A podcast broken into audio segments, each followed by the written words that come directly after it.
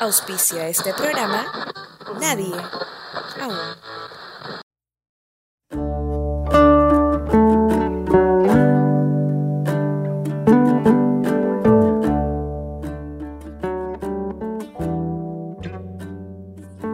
El amor está muy bien a su modo, pero la amistad es una cosa mucho más alta. Realmente nada hay en el mundo más noble y raro que una amistad verdadera. Empiezo este capítulo con un fragmento del libro El Príncipe Feliz y otros cuentos de Oscar Wilde. Es muy difícil empezar este podcast tocando un tema bastante delicado como lo es la amistad. Mm, ¿Qué es la amistad? Puedo entenderlo como algo más que el amor y muy lejano a la infinidad. Desde mi experiencia personal, puedo decir que no me costó mucho hacer amigos nuevos y que todo se forjó de una forma casual. Aunque debo admitir que siempre fui un poco tímida en el proceso de conocer nuevos humanos. si me voy al pasado, puedo ver que a mi ex mejor amiga, y ex porque, bueno, lo hablo más adelante, la conocí en el colegio.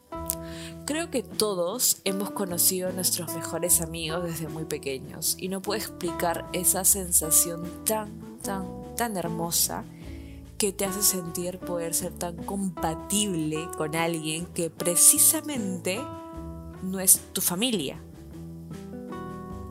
Decidir desde qué ropa ponernos hasta elegir a nuestros posibles novios.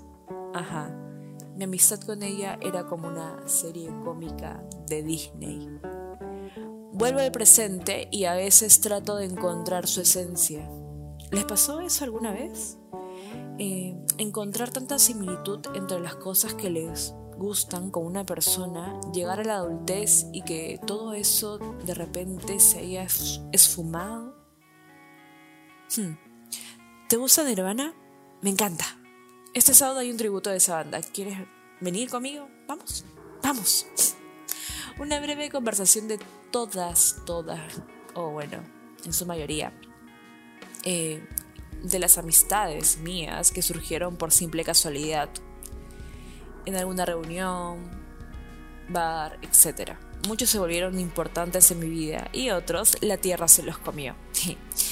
y volviendo al tema de los mejores amigos, wow. Qué tema, ¿no? Qué difícil llamar a alguien mejor, mejor amigo.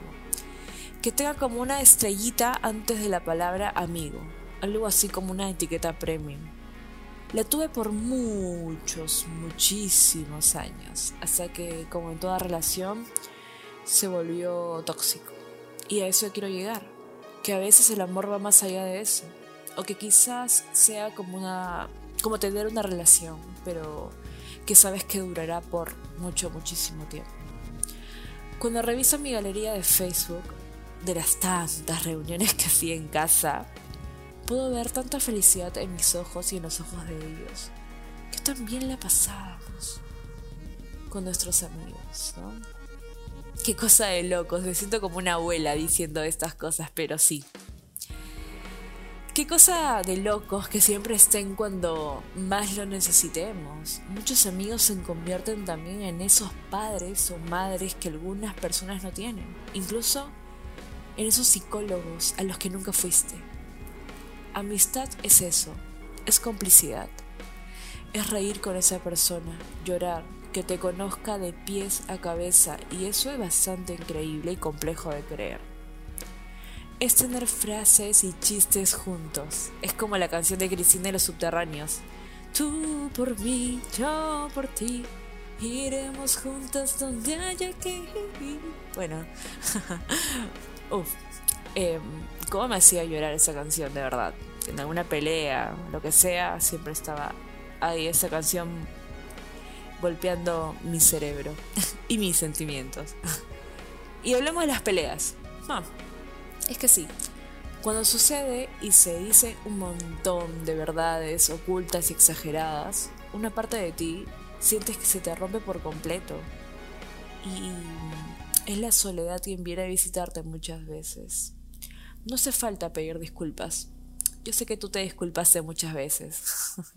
o bueno, o ellos. La amistad se manifiesta siempre en nosotros como un consejero de vida, como el rumbo al que hay que ir si verdaderamente tu corazón te dice que es el correcto. Es la sonrisa que le faltaba a un día de mierda, y es ese día de mierda al que nunca quisiste ayudar ni sentir. Y para ustedes, ¿qué es la amistad? ¿Aún conservan a sus amigos? ¿Mm? ¿Mm? Nos vemos en el próximo episodio. Y ya saben que pueden seguirme en Instagram como Hola Nikita y en Twitter igual. Chao, chao.